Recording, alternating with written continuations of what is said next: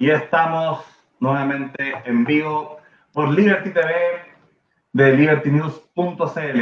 Hoy día tenemos eh, grandes invitados y un gran tema. Vamos a conversar sobre el rol de los think tanks, eh, de los centros de estudio, en la sociedad y sobre todo en el liberalismo. Tenemos eh, acá tres y quizás se nos suma una cuarta invitada que tuvo ahí problemas personales, pero ojalá llegue, que trabajan, hacen investigación em, y, se, han desarrollado parte de su vida profesional en el mundo de los think tanks liberales o de centro derecha. Em, así que bueno, hoy día estamos conversando, tenemos por primera vez en el programa a Valentina Salvatierra, que em, tiene un tremendo currículum, así que lo voy a, lo voy a leer. eh, bueno, ella es asistente del CEP de 2019, es licenciada en Ciencias Sociales de la UC, máster en Arte y Literatura Contemporánea en la Universidad de Londres, máster, eh, en, en, Sociología en la Universidad de Oxford y desde el 2019 es docente del curso de Introducción a Ciencias Sociales de los Ángeles. Es un tremendo currículum para Vale acompañándonos por primera vez. Eh, también está Rodrigo Pérez de Arce, que nos acompaña nuevamente eh, el canal, justamente, ¿cierto? Y eh, él es eh, investigador del IES, del Instituto de Estudios de la Sociedad, es abogado de la Universidad Católica y magíster en Sociología. Y nos acompaña también un, un amigo de la casa, un amigo del, del, canal, pero que nunca ha estado... Pero por primera vez en el programa, sí. Esta este es tu, tu, primera vez. Alfredo Mayra, ingeniero comercial de la Católica, eh, actualmente investigador del think tank horizontal. Eh, y bueno, algo curioso, los, los tres estuvieron en, en, en, la Universidad Católica eh, y, y, estuvieron en política universitaria, pero en movimientos distintos, ¿cierto? Alfredo Mayra en Liberal. Muy brevemente. Ahora en la Tierra en los tres independientes y Rodrigo estuvo en movimiento gremial. Así que bueno, conduciendo también acá estoy con, con mis dos grandes conductora, la Isabella Reynolds desde Australia, que está haciendo su doctorado allá eh, en lingüística, lingüística, lingüista de la UC, eh, y está haciendo un doctorado en lingüística también en la Universidad de Melbourne. Y a mi lado, Beatriz Sotomayor, eh, psicóloga de la Universidad Católica y redactora en jefa de Liberty News. Así que bueno, partamos conversando sobre todo.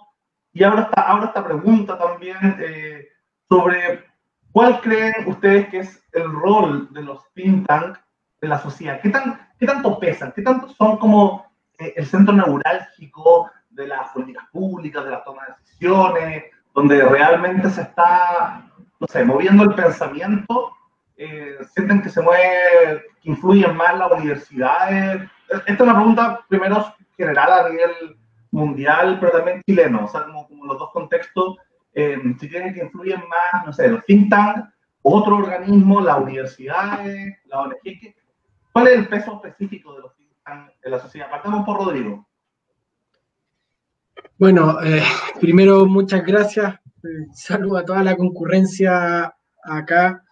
Eh, a ver, yo, yo, creo que en Chile desde más o menos 2010 estamos viendo que aparecieron como un poco como callampitas así, una serie de centros de estudio nuevos que no estaban eh, hasta ese momento. Quizá el 2011 es lo que empuja un poco esta falta de reflexión en la centro derecha, para ponerle un apellido eh, o, o, o, a tratar de aglutinarlo, a pesar de que hay mucha, mucha diversidad y obviamente en esto dejo, dejo fuera a eh, centros de estudio o centros de pensamiento o de acción eh, más antiguos como el CEP, como la, Fundación Jaime Guzmán, como Libertad y Desarrollo, el Instituto Libertad.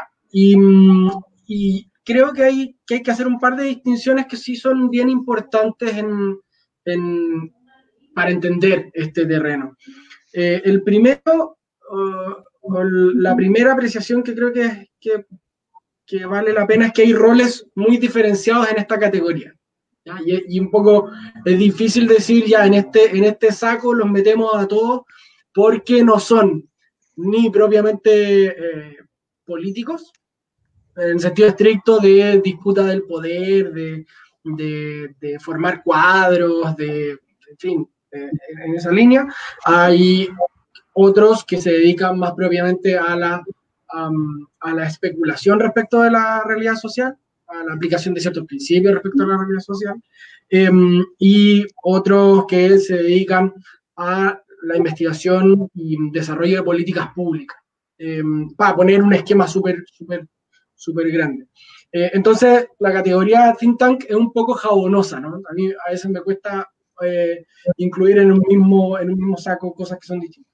Y, y yo creo que el, rol del centro de, estudios em, es, uno muy, muy limitado, pero, pero muy importante, que es la mediación entre lo, lo que podría ser la academia y la política, es decir, cumple un rol de traducción que yo creo que es muy importante, de facilitar ciertas discusiones, de, de crear espacios para que esas discusiones se den, eh, incluso físicos, em, y ahí en el fondo es donde, donde se juega el, el, el partido.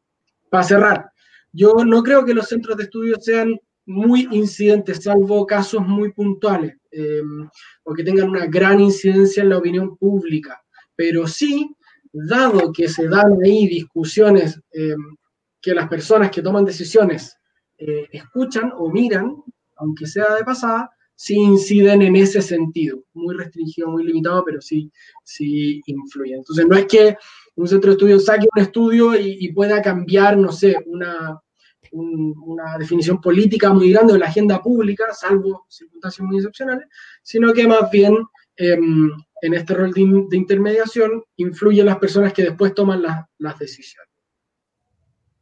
Valentina, em, de alguna manera, tú, estás en el centro de estudio probablemente em, con, mayor relevancia en el país, eh, o al menos uno de los más relevantes del país, sin ninguna duda. Yo, yo incluso lo, lo, describí en algún momento como el neocórtex de, mm, del país, ¿cierto? Donde se juntaban quizás, en términos simples, quizás para los que no conozcan o no, no sepan bien, eh, fue un, un think tank, ¿cierto? Que ahora se define como liberal. Yo creo que fue gran parte de ese consenso liberal que hubo desde un poquito antes de volver a la democracia hasta la fecha, eh, donde, donde conversa lo que se podría llamar cuando en, buenos términos, el piñerismo y el laguismo, o, este liberalismo más de centro izquierda y el liberalismo más de centro derecha, se encuentran ahí, bueno, y, gran parte de, los financistas son las personas más ricas y poderosas de Chile, entonces se da justamente como, como el lugar donde conversan los poderosos y al mismo tiempo en la encuesta más influyente del país hace muchas décadas. Entonces, em, y, sus temas son particularmente interesantes. Eh, ahí hay que reconocerle tanto, tanto al IES como al, al CEP, que tienen charlas particularmente interesantes, sobre todo cuando dialogan con personas que no son necesariamente de su sector político. Eh, ¿Cuál crees tú que ha sido históricamente el rol del CEP en Chile en los momentos clave y, y, cómo lo ves para lo que se viene en este momento clave de Chile nuevamente, ¿cierto? Fueron muy importantes para la época del sí y el no, fueron muy importantes para la época de darle una confianza en el primer socialista electo democráticamente después de la, de la dictadura, que fue Ricardo Lago, y hoy día también, de alguna manera, son ciertos garantes de, de, de diálogo y democracia dentro del país. ¿Cómo, cómo ves tú el, el, rol que han tenido y en comparación con el rol que pueden llegar a tener? Sí, o sea, definitivamente es, no sé si el más influyente o no, eso es difícil de, determinar a ciencia cierta, pero al menos uno de los con más historias, ¿cierto? Como que este año se cumplieron 40 años del CEP, de hecho, un proyecto que hubo que los invito en algún momento de ocio a visitar es como una página web especial de los 40 años del CEP, eh, donde se hace un repaso justamente de la historia que, como decías tú, Lucas, es muy de, de punto de encuentro de ciertas élites gubernamentales, dirigenciales, políticas de distintos sectores. Y yo creo que eso es algo que, que el CEP siempre ha buscado ser y que la idea es, yo creo que lo siga haciendo siempre, es que sea un punto de encuentro de gente que puede tener eh, visiones muy distintas. O sea, para el 2011 se invitaron a los dirigentes del movimiento estudiantil, muchos, como todos sabrán, no tienen precisamente las ideas más liberales necesariamente, y aún así o sea, como que en el fondo el CEP es un lugar donde están convocadas personas de todo tipo de visiones políticas y todo tipo de, de ubicaciones en el espectro partidista también. Em, y creo que eso es como un rol súper relevante que espero pueda seguir jugando y que em, creo que es algo bien, bien valorable hoy en día, sobre todo cuando como que en las redes sociales está esta idea de que uno tiende a siempre eh, juntarse con gente que piensa parecido, leer los escritos de gente que piensa parecido, leer los tweets de gente que piensa parecido, y creo que eso significa que se hace aún más importante tener puntos de encuentro de eh, visiones distintas y que no sea solamente como visiones liberales de la sociedad, sino que también se puedan encontrar visiones em, que pueden ser más comunitaristas, más lo que sea. Em, y en ese sentido creo que es un rol que importante que juega históricamente, pero también quería decir que comparto mucho lo que decía Rodrigo, de que hay distintos tipos de think tanks también, y que de repente así como que clasificarlos todos en lo mismo y asumir que todos pueden incidir de la misma forma en la sociedad, efectivamente me parece que no, tiene tanto sentido. O sea, creo que el trabajo que hace el IES, por ejemplo, como de publicar ciertos textos, de generar ciertos espacios de reflexión, eh, me parece muy bacán el trabajo que han hecho, ponte tú, de publicar distintas colecciones de ensayos o la traducción del federalista, como que son formas de aportar a la discusión, eh, que no es lo mismo que lo que hace el CEP publicando una encuesta, em, y pueden ser cosas como complementarias o Em, en el fondo hay muchos roles distintos que pueden cumplir los think tanks, pero sí lo que quería comentar respecto a eso es que creo que sí hay algo de que la incidencia o no que pueda tener un think tank siempre va a estar, va a residir un poco en su capacidad de llegar a la élite del país, ¿verdad? Como que creo que es importante igual constatar eso en cualquier discusión sobre los think tanks, como que la incidencia siempre se hace y esta mediación de la que hablaba Rodrigo entre la academia y la política es siempre dentro de una cúpula que es muy de elite. Y creo que igual es importante reconocer eso cuando uno habla de los think tanks y reconocer que, no es, como que incluso la encuesta CEP, que hoy sí tiene súper alta cobertura, pero también tiene cobertura entre gente que está muy politizada y que tiende a pertenecer como a la clase alta del país.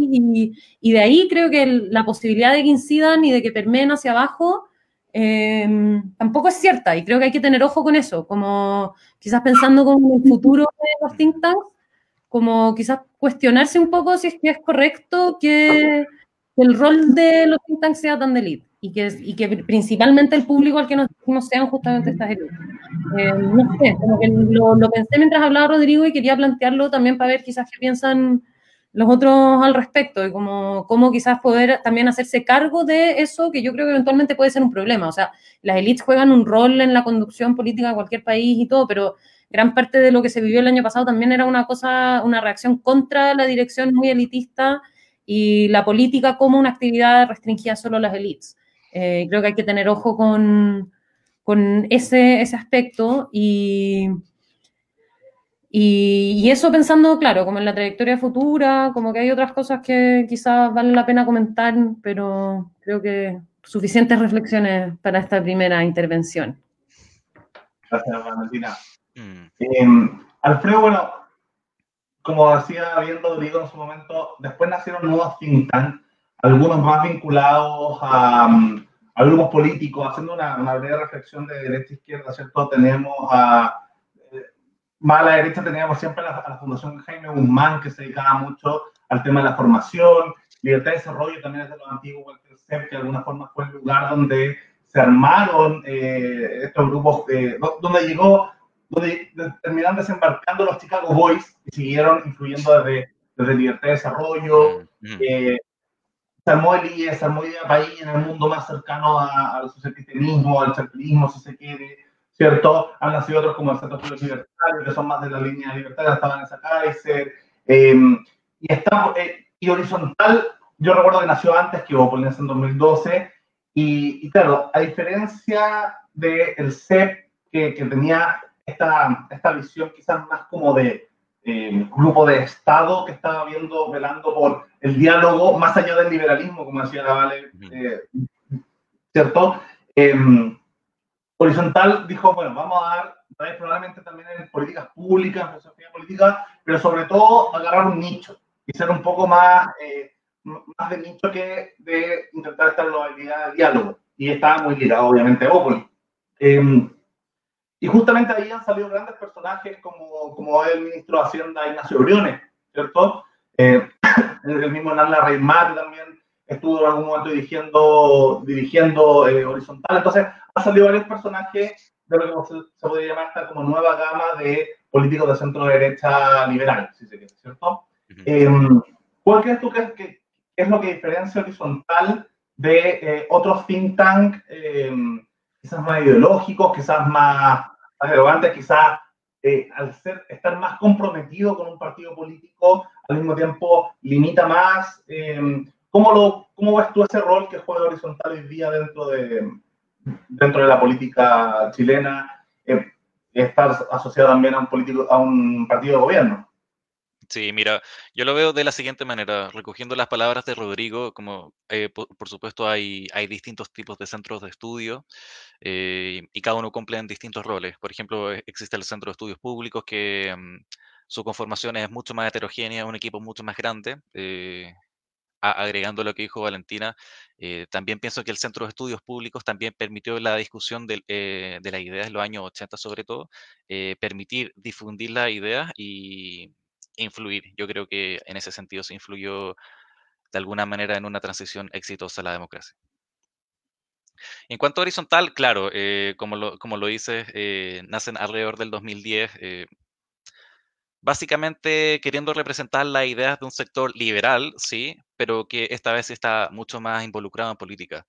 En ese sentido, no creo que... Mm, eh, no hay ningún problema en ese sentido que, que, un centro de estudio esté ligado a un partido. En ese sentido, no creo que, que haya realmente una interferencia a la investigación en, ningún momento. Eh, por supuesto, la, las líneas, investiga la, líneas investigativas consiguen eh, muchas veces con la, con la agenda parlamentaria.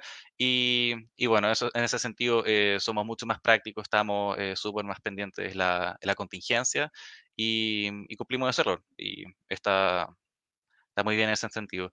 Creo, en cuanto al rol de, de los centros de estudio y también lo que decía Valentina, por supuesto que nuestro, nuestro rol es, es tener crear espacios de diálogo común, eh, quizás no necesariamente de un centro de, de, estudios como el CEP, pero sí hablar uh, hacia, hacia afuera, hacia la sociedad y poder sobre todo entendernos en términos comunes, quizás en términos técnicos o en términos racionales. Y en ese sentido creo que el rol de, de un centro de estudio está determinado, eh, su, su, poder de influencia está determinado, claro, por las elites que, que, que lo siguen, pero también por, en parte por, por la misma ciudadanía que, que, debe estar involucrada en la discusión de las ideas. Y, por ejemplo, lo que vimos el año pasado, eh, creo que es una desconexión radical de, de la ciudadanía de, del debate de las ideas, porque simplemente el, el, lenguaje técnico, ahora el lenguaje técnico está súper mal visto. Uh -huh. Y creo que el, la influencia de ahora, de aquí a futuro, y para poder lograr cohesión social también, eh, bajar el discurso poco. Muy de acuerdo. Bueno, de hecho, con, con la Bea y la Isa nos hemos visto tentado varias veces a armar un think tank. Vamos a ver si nos va, nos va bien prontamente. Eh, y, y, bueno, preguntarle, yo, podríamos hacer una ronda de preguntas los tres, los tres conductores y, y le pasamos a ustedes tres también ahí para que vayan eh, metiendo la cuchara. Yo quería hacer un poco de, de, lo que dijo la Vale sobre estas cámaras de eco, por así decirlo, eh, que, que, van reproduciendo constantemente eh, el pensamiento y, y, puede ser que con las redes sociales haya aportado mucho más todavía a que se vayan generando y cada uno eh, escuche solo a, a, su propio, a su propio sector. Eh, tales como este tampoco es como que van en la misma línea justamente porque somos un canal abiertamente liberal, entonces nos escuchan liberales y tenemos hoy día think tank liberales, ¿cierto? O al menos eh, las personas más liberales de los think tank, en el caso de Rodrigo quizás. Eh, entonces pasa justamente esa, esa como repetición de idea. Eh, y preguntarles también cómo ven el tema de, la, de los think tanks de izquierda, porque en general uno ve y todos los think tanks que mencionamos están ligados al centro, a la centro derecha o a la derecha. Ahí también se tenía muy bien invitada, no, no, sé si lo voy a conocer, pero, pero si no, eh, mandarle un gran saludo a la, a la Sasha Hanning de la FPP, eh, que también está hoy día. Eh, pero también justamente son think tanks los más power, quizás los más influyentes, son, eh, son think tanks de derecha eh, o, de, o de centro, del, del, centro liberal hacia la derecha. Eh, ¿por, qué se, ¿Por qué creen que se da menos los think de izquierda o son menos relevantes o están muy asociados a los partidos o quizás la izquierda ideológica está más metida, no sé, a falta de quizás recursos empresariales, están más metidas en, la, eh, en las estructuras de las universidades. Eh, ahí tenés esa duda. Acumulemos preguntas, Isa y Jorge, y responden. Pero, ok. Ah, bueno, es que tú vas a... Yo tengo esta sensación... Perdón, ya, solo muy rápido. Yo encuentro que espacio público, ponte tú, siendo una cuestión como de centro-izquierda, supongo, eh, ha tenido bastante figuración. Si pensáis como en todo el abordaje de la pandemia, manejo de la pandemia, espacio público fue uno de los centros de estudio que más estuvo figurando con recomendaciones, sugerencias críticas, etcétera, estadística. Em, la Fundación Chile 21 también sé que ha hecho hartos eventos en torno como al proceso constituyente, al plebiscito. O sea, ahí me pregunto si será que también nosotros estamos un poco en cámaras de eco que nos impiden ver o reconocer que también hay centros de estudio más de izquierda que, que también logran cierta visibilidad y es difícil cómo hacer una evaluación objetiva de esa visibilidad y compararla directamente, pero quería ahí quizás poner en, en, duda tu pregunta. Sí, puede ser también sea eso y, justamente, claro, yo estaba pensando más bien como en el caso de expansiva, ¿cierto? De, de, de, todo este mundo como concentracionista que se terminó como fusionando la UDP, ¿cierto? Y, fue como mm. tomando la UDP y, y, bueno, ver, ver, un poco en eso, de, pero le paso le hice la, la pregunta y ahí vamos profundizando. Bueno, Lucas estaba hablando de los think tanks de izquierda y quizás su falta de... Eh, bueno, sí, puede ser que estemos en una cámara de eco y no los veamos tanto, pero a mí me ha preocupado un poco más la aparición de los think tanks conservadores para ser súper honesta. Eh, Rodrigo estaba mencionando que salvo casos muy puntuales, generalmente no tienen tanta incidencia los think tanks, pero yo quiero mencionar un caso en específico que yo creo que eh, think tanks de corte conservador tuvieron una influencia que no debería haber sucedido específicamente dentro de Bópoli. Eh, uno de los diputados que votó en contra de la ley de educación sexual eh, integral, eh, no recuerdo bien el nombre en este minuto, perdón, tengo un poquito de sueño, él, para justificar su voto en contra de esta ley, leyó casi textualmente un informe de un centro de estudios que también era de corte conservador y bastante sensacionalista, eh, y su justificación para no votar en contra fue eh, basada en un centro de estudios que tenía un corte o una apreciación de esta ley bastante desinformada, muy desinformada, basada en absolutamente nada, que se colgaron de un inciso de toda la ley para crear toda una narrativa de cómo esto simplemente les iba a quitar a los niños, a los padres, eh, que era una, como lo dijo él, una ley totalitaria porque abogaba por la inclusión, que es una cosa que tú dirías como eh, un oxímoron, o sea, no calza. Y yo preguntaba, si tenemos horizontal dentro de Bópoli, ¿por qué este personaje decide leer algo de un, eh, de un corte más conservador? Y es simplemente porque estas, eh, estos think tanks son más sensacionalistas, son más clickbait, son más entretenidos, la gente le gusta mucho más los titulares eh, sensacionalistas, las fake news. O las paparruchas, como sería en español. Y yo no sé si es que dentro de, de la centro derecha, estos think tanks en los que participan ustedes, o centro izquierda, hay ¿Hay alguna pugna? ¿Hay, ¿Tratan de rebatir? No sé, hace poco yo leí uno de Fundación Nuevamente que hablaba de que los asintomáticos de COVID en realidad era casi una, era una conspiración, incluso estuvo escrito por un doctor, lo cual también es, es algo que es, es, extraño para mí que gente del área de medicina sea capaz de, de eh, crear esta, estas conspiraciones. Entonces, mi pregunta es... Eh, están ganando espacio estos centros más conservadores, tiene que ver con, esta, esta, necesidad de la gente de hacerle clic a los titulares eh, más amarillistas, la prensa amarillista, no, no sé, desde los centros que están ustedes, ¿hay algún, eh, alguna intención de de repente refutar o rebatir esta, estas conspiraciones, estas conspiranoias? Como que por ahí vale, Lucas hablaba de los, la poca incidencia de la derecha y yo creo que hablo de la mucha incidencia que últimamente están teniendo los otros estudios más conservadores.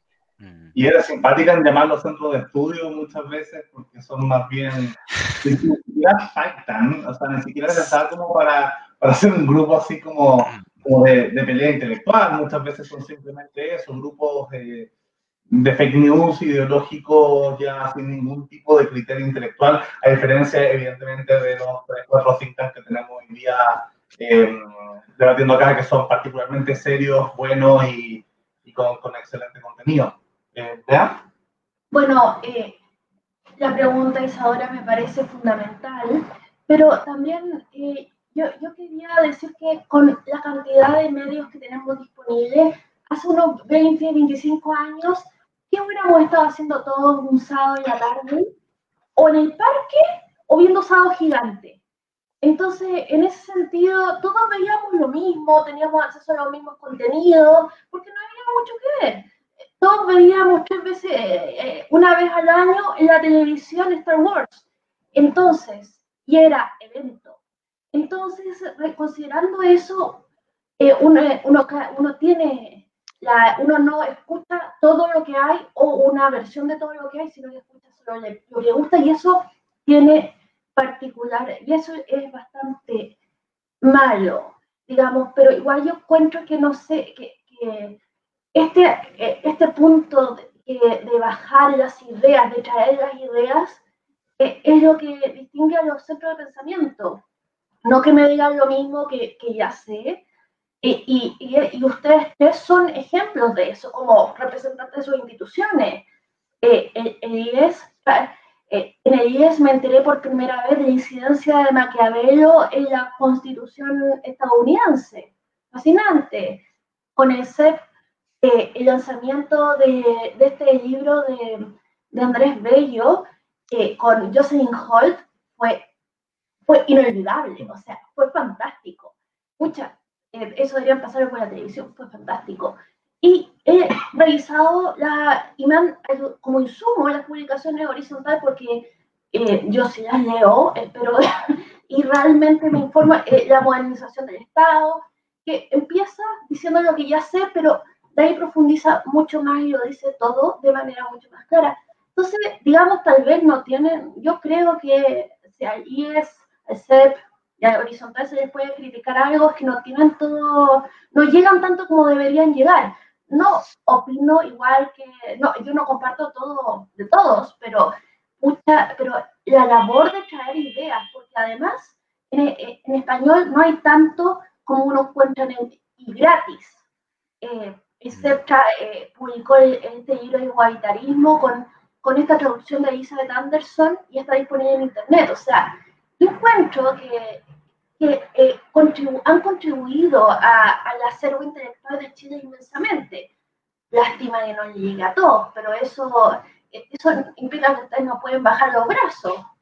Eh, definitivamente, bueno, yo mío no fue una pregunta, pero yo me sumo a la pregunta de Isadora. Sí, ahora si me permiten contestarla, yo creo que, bueno, de primera, que por supuesto cada, cada diputado, congresista vota en base a, su, a lo que piensa. Uno eh, no puede convencer a todo el mundo. Y pero en ese sentido, eh, a pesar de que con, Horizontal con, somos un equipo súper pequeño, creo que en esos temas eh, estrictamente ideológicos, como, o con un gran componente ideológico como la ESI, creo que estos think tanks conservadores juegan un papel mucho más importante en, en construir una idea de identidad o de metafísica. Yo creo que estos también think tanks han han surgido en base a, esta nueva tendencia mundial de la derecha de reconstruir su identidad y su metafísica. Y, por supuesto, eh, los, think tanks liberales, liberales, liberales, eh, hemos, no, hemos fallado en construir la, identidad en metafísica liberal. Por eso, por eso yo creo que se han visto cosas como, como la que se vieron con la, la votación de la ESI. Interesante el tema de la identidad de alguna forma tanto los medios de comunicación ya eh, especializados en, ideologías como los think tanks de alguna forma son, unos son los primeros espacios los o los primeros pasos para la creación de identidades políticas, eh, ¿cierto?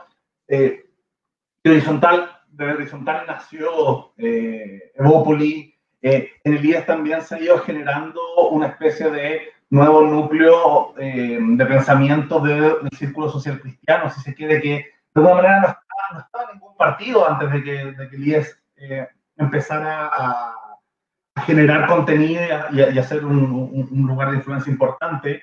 Em, y pero ya, se nota el cambio, ya se nota la mano, por ejemplo, en RN. Me imagino que algunos sectores de la ADC también escucharán con alta atención todas las reflexiones que han hecho, especialmente la crítica al mundo liberal, eh, pero del socialismo, bueno, y para que hablar del rol del ser en, en muchos de de lo, de ideológicos. Entonces, preguntarle a usted ahí, porque también, como lo mencionaba al principio del programa, usted ha tenido experiencia en política universitaria, donde también es otro lugar donde se generan identidades, o sea, el rol que ha tenido, no sé, el NAU y RD, eh, o sea, el NAU en RD y después en RD en el movimiento estudiantil o en el Frente Amplio o en básicamente eh, muchos de los procesos que, que, han pasado últimamente en Chile, es importante en cuanto a las identidades, ¿cierto? Identidades generacionales, ideológicas, hasta estéticas. Entonces, un poco preguntarles eh, sobre eso, ¿sí? ¿cómo ven el tema también de haber pasado por política universitaria y los think y viceversa, porque muchos, eh, muchos grupos de política universitaria recogen de los think tanks eh, muchas de estas ideas. Entonces, ¿cómo es esa correlación también? Eh, se podía ver, vio, probablemente lo vio antes, entre la Fundación Jaime Guzmán el gremialismo, me imagino, entre la deformación. Eh, hay cierta correlación entre esos mundos. ¿Cómo, cómo lo ven ustedes?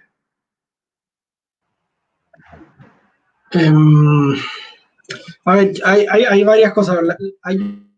Que, quiero, referirme antes de entrar a la, pregunta específica, que es que Centro de Estudio es un nombre que muchas personas reivindican porque es como glamuroso, como que te da un título para opinar de ciertas cosas. Y eso no necesariamente es verdad. O sea, un, centro de estudio, yo no soy quien para decir quién sí y quién no, ¿no? Pero sí me parece que hay ciertos estándares mínimos. O sea, no por hacer videos con un mínimo contenido ideológico te transformáis en un centro de estudio. Eh, eso no es, no es, no es, lo, lo, que, lo que lo constituye, ¿no? Entonces, eh, el centro de estudio muchas veces sirve para blanquear el origen de cierta idea y darle eh, una plataforma para pa, pa justificar esta postura y darle más resonancia. Eh, eh, pero eso, no, de nuevo, no te constituye en, en, centro de estudio. Y en el fondo, probablemente el problema esté más en la etiqueta que en otra cosa. En el fondo, nos faltan etiquetas políticas para decir, oye, sí, nosotros somos, no sé, un centro de incidencia. Y eso está perfecto como un fight tank. Y está perfecto, como reconozcamos que existe eso, pero aquí hay como que existe el partido y existe eh, el centro de estudios, y eso no, no necesariamente eh, es así. Eh, dicho eso, eh, y aquí como quizás una experiencia más personal, uno cuando entra a la universidad y tiene cierta inquietud política, como necesariamente la, la ejerce en términos de participación en dirigencia. Como, ya, la manera de eh, participar en la política es eh, siendo candidato a algo, siendo candidata a algo, pensando como ya, ¿a qué me tiro? Como participo en, en dirigir a mi movimiento o, o, o, participar en espacios de representación más, más grandes. Ahora, cuando, mmm, cuando uno ya está más afuera, puede ver que hay más cosas que hacer en la política. Eh, que la política no es solamente una actividad como que que se performa, ¿no? que, que, se, como que se hace, que tiene mucho de eso, obviamente que sí, sí lo tiene. La, la, política en algún sentido es una gran performance, es un gran teatro, tiene mucho de show. Pero, mm, pero también se puede eh, eh, observar desde, como desde un segundo orden eh, la política, como constituir la política en objeto de observación. Y ahí, em, y ahí aparecen un montón de espacios. Eso es lo que yo creo que pertenece más propiamente al, think tank, como esa observación de, de, segundo orden. Y eso también se, se conecta con, con algo que, que creo que, que, es difícil siempre de mantener, que es que por mucha agenda que pueda tener un centro de estudios, perfectamente legítima, eh, siempre tiene como una relación eh, como de observador comprometido. ¿no? Como que hay un compromiso, pero también hay que retroceder un paso. Como, eh, y eso probablemente sea en parte lo que yo he hecho más de menos en eh, los centros de estudios de izquierda, porque coincido con Valentina que hay, existen y, proyectos bien interesantes, o sea, espacio público, que es un bicho bien especial, eh, porque claro, es de centro izquierda, pero en fin, como que tiene una cierta aspiración un poco, un poco más, más amplia, por lo menos en el, en, el papel. Y lo que sí yo creo que hay en el mundo de la centro derecha, como ampliamente, es una discusión intelectual un poco más nutritiva. Eso yo creo que sí se puede decir. Más que que no existan, eh, o que existan más acá que allá, o que allá que acá. Yo creo que hay una discusión intelectual más, eh, más nutritiva. En el fondo, que exista un, polo social cristiano. Eh, yo no me siento identificado con, ese polo social cristiano, existe un, polo más liberal y, bueno, vamos viendo qué significa ser liberal, porque, ya lo hemos hablado, ser liberal es como es un concepto medio pegote, medio jaleoso, como que todos somos liberales en alguna medida. Em, probablemente todos acá podamos reivindicar alguna categoría de liberalismo. Y, esa, y yo creo que esa es la discusión que, que, que está sucediendo de manera más interesante en, en, este mundo. Pero, pero volviendo como para, me fui por las ramas, em, volviendo al tema de, em, de, cómo incide la política universitaria en, em, en, tomar esta vocación o este camino profesional eh, de trabajar en un centro de estudio, es, eh, claro, por lo menos en mi caso, me interesa muchísimo la política, pero la política exige ciertos sacrificios y no lo, no lo pienso solo en términos como personales, que sí los tiene, por cierto, sino más bien en ciertos sacrificios respecto de cuál es tu relación con las ideas, cuál es tu relación como con la verdad. El político tiene que estar dispuesto a luchar por el poder eh, de una manera como bien particular eh, y a venderse y uno muchas veces no está dispuesto a eso.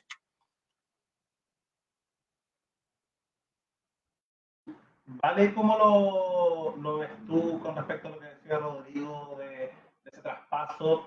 Justamente eh, tu labor ha sido, bueno, eh, tener un grueso currículum académico y, y me gustaría también hacer como de los saltos que estuviste en la opción independiente, que era este grupo, como de alguna manera, eh, no sé si más ideológico, pero justamente cumpliendo un rol similar al CEP en cuanto como unión de dos mundos, en el caso de la OI, entre social cristianismo y liberalismo igualitario, eh, muy parecido al Partido Demócrata, si uno quisiera hacer una comparativa ideológica en algún otro lugar del mundo, me imagino, eh, y el CEP que también cumplió esta misma tensión entre, un liberalismo de centro-derecha y un liberalismo, un socioliberalismo a lo largo.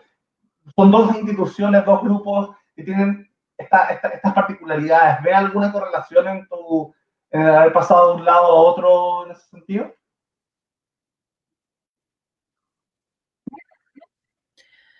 Mira, no sé, me parece interesante plantear así la pregunta y me parece interesante la respuesta de Rodrigo porque, sobre todo esa última parte, como de que un poco en la política uno tiene que hacer ciertas cosas para llegar al poder y un poco venderse, mientras que en el centro de estudio está ahí un poco exento de eso, me dio la sensación, y quizás fue solo mi interpretación y lo mal interpreté, de que como que, que como si no hubiese más diferencias aparte de esas y finalmente como que como que también los centros de estudios tienen como sus tendencias medio, inevitablemente y aquí esto es como mi experiencia personal como estando en el CEP, entonces no puedo hablar por ningún otro centro de estudios ni nada, pero yo siento que es bien distinto a lo que hace un partido político. O sea, más allá de que no haya una disputa directa por el poder, más allá de que sea, por ejemplo, traducir lo académico hacia lo político, eh, al menos el CEP yo veo que hay una diferencia fundamental y que es que al menos en el CEP todos los trabajos y todo lo que se publica va mucho más asociado como a investigadores específicos que están trabajando ciertos temas y que obviamente hay tendencias generales de la institución y me parece que sería ingenuo desconocer eso, em, pero creo que al menos en el CEP yo nunca he sentido que haya algún tipo de tendencia o de cuadros o de líneas que haya que seguir porque eres parte del CEP, porque el CEP lo financia tal institución o porque el CEP tiene tal historia. Em, en las investigaciones que uno decide hacer o no hacer, en el tipo de artículos que uno decide publicar o no publicar. Em, me parece que hay mucho más una cuestión de que es como un espacio donde distintas personas con distintas visiones pueden desarrollar agendas de investigación y creo que eso es bien distinto a lo que hace un partido político que finalmente sí es como aunar, em, aunar individualidades hacia una cuestión más colectiva, ¿verdad? Y hacia una visión más colectiva de sociedad, de Estado, de lo que sea. Eh, Así que no sé, como que quería hacer esa observación y creo que eso también tiene algo que ver con, con que para mí igual es distinto a lo que hace un movimiento político universitario, por ejemplo, donde sí hay más como convergencia de visiones. Em, y de hecho, ahora mirándolo en retrospectiva, pienso que quizás eso fue parte del problema de la opción independiente, como que estaban estas dos visiones bastante distintas y, y finalmente el intento de hacerlas converger terminó en algo que, quizás no tenía una identidad tan marcada, no tenía una identidad tan propia y después llega la nueva acción universitaria y como que puede como ocupar un espacio que quizás antiguamente ocupó la opción independiente en alguna época.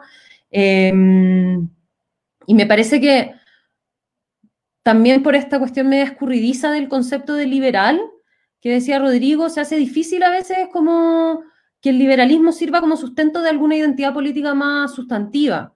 O sea, porque muchas veces como que varias corrientes de liberalismo pueden ser un poco como, como, como dejar espacios para hacer ciertas cosas y no necesariamente llenar esos espacios con contenido sustantivo. No sé si se entiende, pero es como una inquietud que tengo respecto al liberalismo en general, como que quizás hace un poco difícil construir una identidad más sustantiva. Y quizás por eso también uno puede entender como movimientos, por ejemplo, en la derecha, que se alejan un poco del liberalismo, porque se dan cuenta que quizás el liberalismo no es una, una forma de como aunar realmente una visión de sociedad, una visión política eh, más operativa. No sé, es una hipótesis, pero, pero creo que en ese sentido, para mí es bien distinto la labor, la labor de un partido político respecto al menos el trabajo de centro de estudios que hace el CEP entendiendo obviamente que igual hay tendencias y que sería ingenuo desconocerlo, pero creo que sí, no hay una tendencia tan marcada y eso lo hace bastante diferente desde mi visión a militar en un partido o a participar en un movimiento político universitario también. Como que para mí no, no veo tanta continuidad entre lo que hice en opción independiente y lo que estoy haciendo ahora, en resumen. Yo puedo meter la cuchara dos segundos, que es para hacer una puntualización. Obvio, yo estoy muy de acuerdo contigo, vale. En el fondo es simplemente mostrar eh, una característica de muchas. En el fondo, las, las, tareas son radicalmente distintas y en el fondo, incluso los centros de estudio, y Alfredo nos puede contar mejor respecto a eso. Incluso los centros de estudios que están directamente vinculados con un partido político, uno puede trazar una, una analítica al menos entre lo que hace uno y otro y, la manera de aproximarse, no sé, a lo social, a lo político, a lo económico, etcétera. Son, son, muchas más las diferencias. Eh, me gustaría ir, claro, preguntarte, complementando la, el comentario válido, Rodrigo, eh, sobre el tema de la, de la identidad liberal, ¿cierto? Porque se, dice, se ha dicho de alguna forma eh, el liberalismo torrea a muchos, casi toda la ideología que participan activamente dentro de una democracia liberal. Justamente por eso quizás tiene el apellido de democracia, la, democracia pluripartidista tiene el apellido de democracia liberal. Eh, y de alguna forma, Evópoli y Horizontal eh, han, intentado optar ese rol de como, de como pan liberal, ¿cierto? De como, o, o, al menos ser un epicentro de ese liberalismo. Eh, aunque de alguna forma quizás se pierda esa misma identidad en el proceso. Pues, me gustaría resaltar quizás dos personajes que justamente vienen del mundo de los centros de estudio, que sí han podido crear mucha identidad dentro del liberalismo, hablando de, como dos polos eh, distintos, que podría ser por un lado Axel Kaiser, que fue quizás la cara visible del, del tema de la Fundación para Progreso, que de alguna forma representó y fue icónico para el, para el liberalismo libertario en toda Latinoamérica. Eh, y el mundo hispanohablante, ¿cierto? Y por otro lado, quizás Cristóbal Velorio, más cercano hasta centro izquierda, eh, que, que, de alguna forma también tiene ese, un estilo quizás contrapuesto en, en, el otro, en la otra marca del liberalismo, o sea, lo, más cercano al liberalismo centro izquierda, pero que también viene del mundo intelectual académico que se ha desarrollado más en la universidad, como profesor de la pero también ha construido dentro de sus participaciones políticas eh, tú tuviste también una breve pasada por Red Liberal, donde, donde fue fundador, eh, y la influencia, tiene alta influencia cultural en, en, los cabros de Bópoli. Eh, entonces, de alguna forma, estos dos personajes igual han logrado generar identidad liberal. Eh, ¿cómo, ¿cómo, lo sentís tú desde, desde Bópoli, si es que se ha ido, o de Horizontal, ¿cierto? Si es que se ha ido generando esta identidad de liberalismo entre estos dos personajes. Eh, y, evidentemente muchos otros de los que pasan por, horizontal, como, como Briones, o sea, igual tiene un sello identitario eh, horizontal. ¿Cómo, lo ves tú, esa, esa identidad liberal? ¿Es generable o...? sí, eh, Me gustaría complementar un poco lo que dijeron Rodrigo respecto a, la política universitaria. Y, claro, yo creo que todos acá nos metimos más o menos eh, atraídos por la idea y por la, por la idea de comunicar las ideas también. Eh, en ese sentido, personalmente, eh, yo no me vi cuando pensaba en política, pensaba en discusión, pero no me vi, por ejemplo, haciendo patio. ¿cachai? Entonces, personalmente, de mi experiencia eh, mi breve experiencia, brevísima experiencia en la política universitaria, pensé simplemente que mm, iba a estar desligado de la política más bien eh, por mi vida.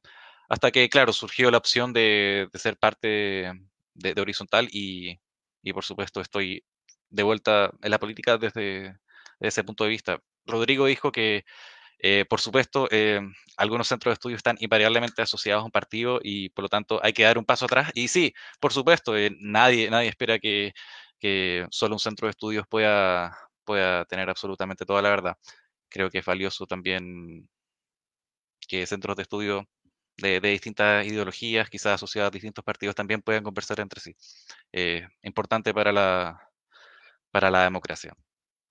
Y respecto a, las figuras políticas, está bien, eh, pero yo igual tengo dudas respecto a, creo que los nichos de influencia de, esos personajes igual son, son, son bien limitados. y, creo que la identidad liberal, sobre todo en, en periodos como estos, está, está, está, un poco en juego, porque al final eh, estamos en un ambiente en el que de alguna manera sí te llama a identificarte con algo y, muchas veces eh, defender lo liberal es difícil. Eh, creo que a veces quizás no es una idea que prende mucho, la, es difícil venderla. Y sobre todo, sobre todo en estos tiempos. Isa, ¿tú tenés una pregunta, anotación? Sí, y, iba precisamente colgado de lo que acaba de decir Alfredo. Em, el centro no es sexy, según yo como que cuesta un montón venderlo, porque las ideas como más bien eh, moderadas, de, cohesión entre lados, como que realmente no, no, prenden tanto, no prenden tanto como dije en su minuto como, un clickbait. Eh, y yo quería preguntarles si han pensado de qué manera concreta bajar las ideas, porque ya lo han mencionado todo un poco, de esto que a fin de cuentas, claro, pues los think tanks, los centros de estudio, todo esto tienen mayor influencia sobre las élites, que a fin de cuentas en hoy en día sabemos que son las que toman las decisiones. No vamos a decir que hay muchas señoras Juanita en el Congreso, o sea, por alguna razón están apuntados a eso. Pero en este minuto, en estos últimos quizás cinco años, eh, a nivel global lo que se ha dado es un, muchos movimientos de resentimiento contra las élites de la política o contra las élites en general, incluso el empresariado, todo lo que representa al capitalismo de amiguismo, eh, todo lo que representa a aquellos que toman decisiones de una manera muy desconectada de, lo que realmente el pueblo les pide. Eh, entonces, yo creo que ese es el gran problema en este minuto que tenemos entre el, mundo político y el mundo de la gente a quien la política dice representar, que parece que no tuvieran ninguna conexión. Eh, no sé, yo pienso en cosas súper simples como el hecho que hoy en día las redes sociales son lo que llega a la gente.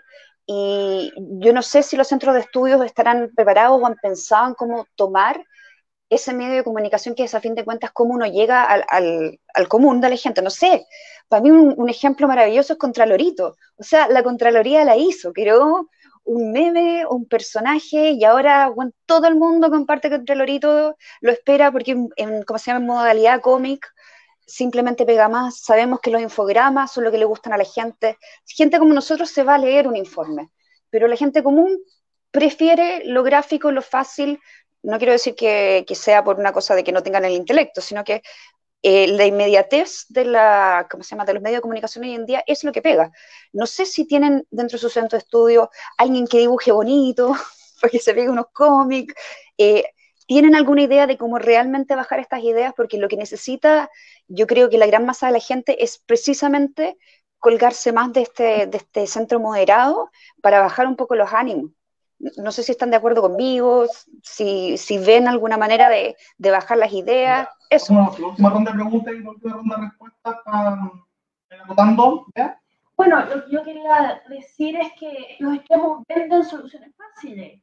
Como estábamos hablando con Rodrigo el otro día sobre el tema de carabineros, de que un lado dice que hay que poner pantalones y otro lado dice que hay que desmantelar el carabinero y que y Rodrigo ofrece una la muy sexy respuesta de es complicado, hay que pensarlo bien, hay que tener los datos, o sea, loco, yo no quiero solucionar el problema de la violencia así como para el lunes, ¿cachai? Tú me dices que es complicado. Entonces, yo entiendo que, que también hay un tema comunicacional, no, no eh, de que la verdad la solución, es un mundo complejo con soluciones complejas, pero también la manera de comunicar eh, importa. Así que sí, el colectivo cultural transmitir estas ideas y decir, y oye, pierda de miedo la, la, complejidad, porque lo simple no funciona, hace las cosas más difíciles. Justamente con, con, con la línea de lo que decía la dice la Bea, eh, hoy día salió un video muy bueno de Visual Politics, donde mostraron un estudio que ha hecho un think tank eh, a raíz de cómo había cambiado la votación en Estados Unidos de los demócratas y los republicanos, estaban cada vez más extremando las posiciones. Y uno de los grandes cambio en ese sentido fue en las campañas políticas, eh, que partió de los republicanos como estrategia, que era empezar a venderte como el paquete identitario completo más allá de propuestas país. O sea, llegar al candidato que ganaba con más propuestas, sino eh, quién vendía más una identidad de los checklists de lo que significaba, especialmente en una sociedad como Estados Unidos, que es, es muy bipartidista, el checklist lo que significaba ser conservador en toda la área, ¿cierto? Y lo mismo con los demócratas, en temas de economía, en temas de, de cultura, de sociedad. Entonces, esos checklists ayudaban a generar una identidad. Y quizás el centro, eh, que acá lo hemos discutido con Rodrigo en otros programas, que hay como distintas posibilidades de centro, justamente. Yo creo que está el centro que representa el IES, y por otro lado el centro que puede representar el CEP o, o horizontal, que tienen que ver cómo, cómo se conectan eh, esos centros, esos checklists como identidad. Eh, porque se puede tomar justamente en vez de un checklist que sea un punto medio entre estas distintas posturas, tomar eh, básicamente el, el, lo que sea coherente, por ejemplo, dentro del liberalismo. Entonces, ahí complementando las preguntas eh, sobre, sobre esta identidad de los checklists eh, y las bajadas posibles, ¿cómo lo ven? Valentina, por si no tenéis que ir antes, tenéis tus tu minutos ahí para, para responder y también cerrar si se te queda alguna idea en el tintero, expláyese libremente. Bacán, muchas gracias, Luke. Eh, bueno, por un lado, la pregunta de Isadora sobre bajar las ideas y cómo llegar y las estrategias mediáticas me parece que efectivamente es súper importante. Eh, ya quisiera cualquier institución, yo creo, tener un hit como Contralorito en las redes sociales y que algo se viralice de esa forma. Eh, porque aparte lo bacán es que yo creo que tampoco sobresimplifica, como que estoy de acuerdo con la BEA que a veces lo simple vende más y es más fácil de vender, pero Contralorito quizás es un buen ejemplo de que bien ejecutado también podéis tener como contenido razonablemente bueno y razonablemente como viralizable. Eh, pero efectivamente yo creo que es un desafío mucho mayor que vender algo más sencillo y como más marquetero y como... Es difícil, o sea, ahora hace poco empezamos en el CEP una campaña comunicacional con unos videos, en particular sobre el proceso constituyente, la idea es que después haya eh, otro tipo de contenido también eh, audiovisual, porque finalmente es verdad que, que, para mucha gente hoy en día es mucho más fácil aproximarse a un contenido audiovisual que a una cuestión como un informe de 20 páginas escrito, un PDF. Eh, y quizás podéis transmitir no exactamente lo mismo, pero algo bastante similar eh, y poder igual llegar como con profundidad de ideas, etc. Creo que vi el mismo estudio que mencionaste, Lucas, sobre la polarización en Estados Unidos y es bien impresionante cómo se traduce incluso en cosas identitarias, como que los republicanos prefieren vivir en los suburbios y manejar en auto a todas partes y los demócratas prefieren vivir en las ciudades y tener las cosas como el comercio pequeño en la esquina de la casa. O sea, así como el cliché del, del republicano que vive en la mitad de Estados Unidos, que tiene su camioneta, versus el urbanita que vive en Nueva York, que es de izquierda, demócrata. Es muy, bien, son bien impresionantes los resultados de ese estudio. Eh, y creo que efectivamente quizás como que plantear el centro como un punto medio entre estos dos extremos no tiene tanto sentido, sino que hay que pensar en, en rescatar algo un poco más positivo, un poco más sustantivo, eh, que no sé, a ver, quizás como para cerrar, también pensando en la idea de cómo, cómo bajar un poco el elitismo, cómo disminuir esta sensación de que son estos círculos cerrados los que toman las decisiones. Em, que también es algo que empezó a hacer el CEP hace un par de años y yo fui como de las primeras en entrar con esta nueva modalidad de que, de que se hacen como concursos mucho más, o sea, se hacen concursos públicos para los cargos de investigador asistente, que no siempre era así, en general tengo la sensación de que en muchos de este tipo de lugares como que uno llega porque conocía a tal persona o porque fuiste ayudante de investigación en la U y después como que lo cachaba y te invitó a trabajar en su centro de estudio.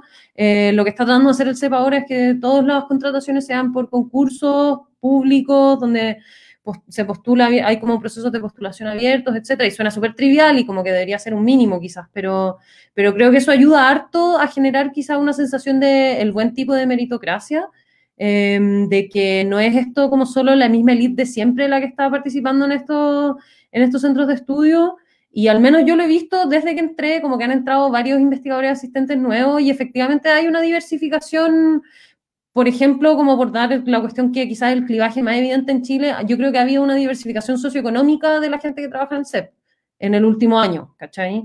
Em, siendo un equipo chico y todo, entonces obviamente es un tamaño, un tamaño muestral pequeño, pero ha pasado y creo que ese tipo de cosas también ayudan como a quitar esta visión de que, de que somos puros cuicos, digamos, como en estos centros de estudio, eh, diciendo lo que es bueno para el resto del país. Em, y quizás como por ese tipo de cosas empezar a construir como una identidad liberal eh, que tenga algo que ver también con esta idea, con ideas de movilidad social, de diversidad dentro de nuestras mismas instituciones, si es que hablamos de la diversidad como un valor, por ejemplo. Em, creo que hay cosas que pueden ir haciendo los centros de estudio mirando hacia el futuro de ese tipo que pueden aportar bastante. Y con esa idea lamento mucho, pero en verdad a las 10 como que me tengo que, que despedir, eh, así que aprovecho igual de despedirme. Eh, gracias Rodrigo, Alfredo por ser copanelistas y Lucas, Isadora y Bea por la invitación a, a, participar. Estuvo muy interesante la conversación y mañana espero ver en YouTube el desenlace de, del debate. Que estén súper bien. Muchas gracias, Valentina por, estar con nosotros, Eh, esperamos verte también próximamente. La invitada va a hacer más programas. Eh, Tenemos discusión todavía. Muchas gracias. Llegará. Ya, buenas noches. Muchas gracias por la invitación.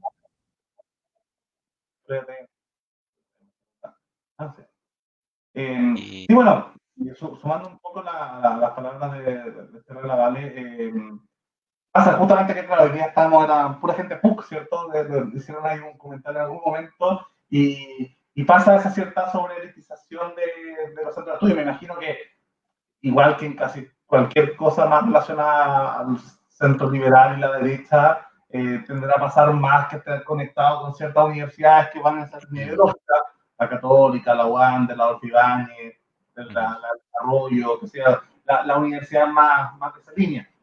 Eh, no, ahí preguntaste, Rodrigo, justamente sobre eso también, el, el tema de, de, ¿ves tú alguna conexión entre el mundo, más allá de, de, los estudiantes universitarios, sino como ya de cierta, mm, eh, no sé si la, la directiva de las de, de la facultad, de la universidad de gobierno, de los profesores vinculados a ciertos think se puede hacer esa correlación, eh, no sé, invento, de el IES con alto profesor de la UANDE, que hay una, idea ahí, o eh, el mundo de horizontal con profesor de la, de la. ¿Se, ¿Se, ve una correlación en esa línea o, crees que más bien casual, espuria y, y tiene que ver, como decía la Vale, con, cosas como, no sé, eh, que se vengan de mismos círculos, o sea, se llama casuístico?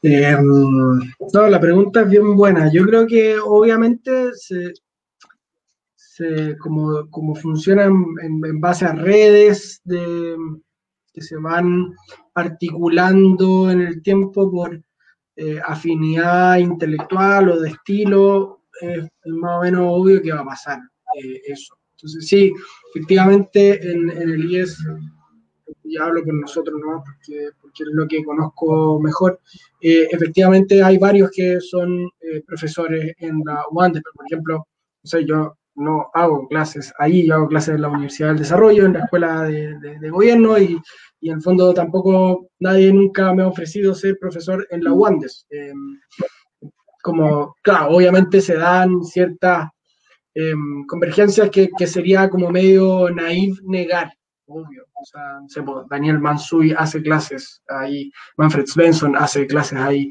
Em, cada cierto semestre Claudio Alvarado hace clases ahí, pero, pero no existe propiamente una, una relación institucional, sí, que, que, ahí yo creo que está un, poco em, la, la, diferencia.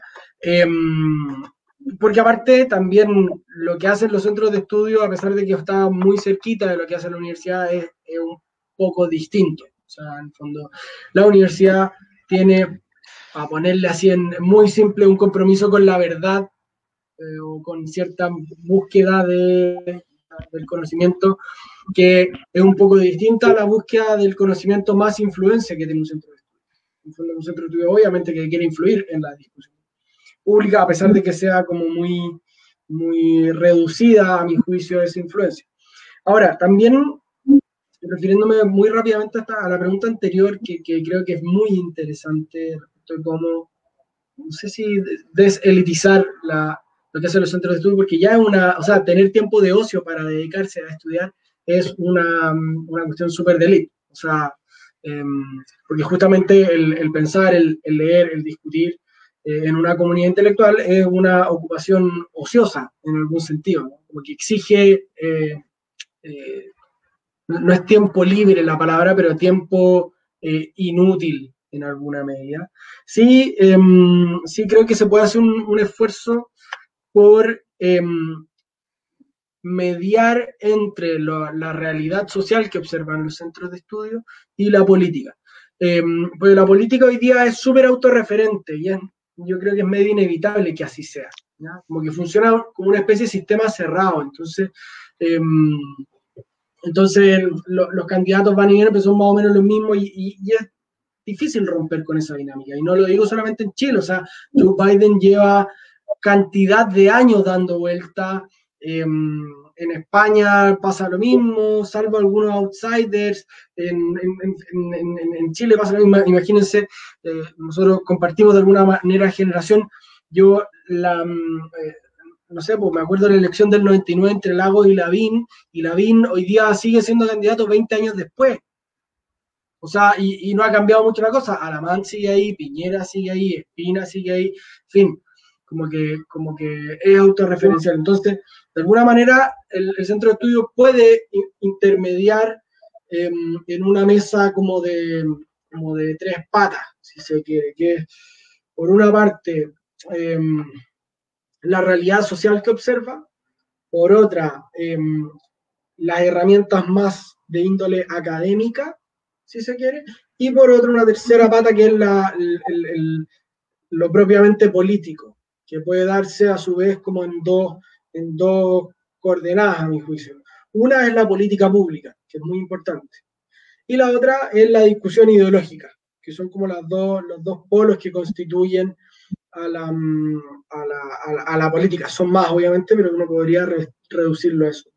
Em, y me parece, no sé, pues muy interesante trabajos que hacen, a pesar de que no vienen en un centro de estudio, personas como Katia Araujo, por ejemplo, que eh, en el fondo van a la realidad social, una realidad social que por tiempo, por prioridad, por costo no es accesible a la política, eh, y la traducen, la hacen comprensible. ¿no? Y ahí yo creo que hay, hay un esfuerzo interesante para que, para que más centros de estudios lo hagan. ¿no? Em, porque a mí me, gusta mucho esta figura como del centro de estudios como mediador, em, como un espacio de, como de traducción, de em, de entendimiento desde ciertas ideas, por supuesto, pero, pero de mediar entre distintos eh, sectores eh, que se le presentan. Alfredo, también respondiendo a las últimas preguntas que se hicieron, y complementarte también con la, con la, misma pregunta que hizo Rodrigo con respecto a esta, a esta colaboración. Uno puede ver, bueno, entre horizontal y el ser pasa todo eso de de que hay mucha gente, sobre todo como los directivos arriba, que pasan de, por Evópolis, ¿cierto? Por, eh, por la Adolfo también por el mundo de la tercera como medio de comunicación más formal. Y generalmente es como una, una, un rotativo así, musicales. ¿Crees que tiene que ver más con, con una identidad cultural liberal, por así decirlo, la tercera, el CEP horizontal, la Adolfo eh, o también casuísticas eh, relacionadas a, a, ciertos grupos y ciertas redes casi naturales que se dan por, por convivencia, amistad, colegio, universidad, círculos. No, yo creo que ciertamente hay de ambas, por supuesto. Eh, en horizontal particularmente hay no, no hay relación, pero eh, está el, ministro Briones, que, que, es académico de la Universidad Albert, eh, Alfo Ibaña, yo sí. Disculpa. Eh, sí, el, tema de la bajada. Sí, sí, por, por, supuesto que hay, de todo. Hay, hay, un tema ideológico, pero es innegable también que, que muchas veces los círculos, estos círculos en los que, como dijo Rodrigo, hay que se necesitan eh, no es una actividad productiva eh, y por lo tanto eh, está necesariamente relacionada a, un estándar de vida que te permita cubrir tus necesidades de tal manera que puedas dar el tiempo a pensar. Y sí, yo creo que sí, sí hay un, hay un sesgo elitista y también para eh, capturarle a la pregunta original de, Isadora, eh, personalmente no me declaro completamente incompetente en saber cómo, cómo un centro de estudios puede bajar en algo con, contra Lorito. Creo que eh, por una parte es porque muchas veces las ideas que se tratan no son ideas que, que puedan ser realmente asimiladas o no son ideas muy atractivas en cuanto no se sabe cómo funcionan o no se sabe el impacto que tienen. Yo creo que hay otros centros de estudios, eh, puedo mencionar, no sé, eh, Fundación Sol, que ellos tienen una llegada impresionante y es porque todos los datos que ellos ponen en su página es porque son datos que son impresionantes o que parecen impresionantes, eh, y, pero que lamentablemente está su grado de, atractivo está lamentablemente asociada también a, una visión completamente parcial de la realidad. En ese sentido. Y, otro punto que quería mencionar también es que también a veces es, eh, es muchas veces difícil bajar porque a veces eh, no, es que las ideas estén deslegitimadas, pero están asociadas a la deslegitimación en cuanto eh, las, el, los políticos son quienes realmente encarnan las ideas para, para la mayoría de las personas. en base a nuestra experiencia política, creo que eh, cuando se habla a la gente de ciertos conceptos, inmediatamente está, está asociado a, a, ciertas figuras políticas y todo. Porque la gente piensa, ah, mira, esa es la puesta en práctica y la idea, cuando realmente la, esa, esa puesta en práctica o esa, esa política eh, claro, está en cierta medida influenciada por ideas, pero muchas veces no, muchas veces nacen en base a pura política y en base a puro interés, y así. Oigan, chicos, muchas gracias por la, por la participación, estuvo muy interesante. Gracias, Rodrigo, por estar nuevamente esta semana con nosotros en, Liberty News. Gracias, Alfredo, también por, por, tu primera vez. Espero que haya sido Encantado, sí, súper y simpática. Eh, gracias por tu, por tu, por tu por todos los conocimientos y ahí por, por las opiniones que cada uno también agradecer a la que la se tenía que ir eh, también de intervenir ahora y Berlín gracias por, por conducir así que muchas gracias a los que opinaron un gusto Adiós. un gusto que estén muy bien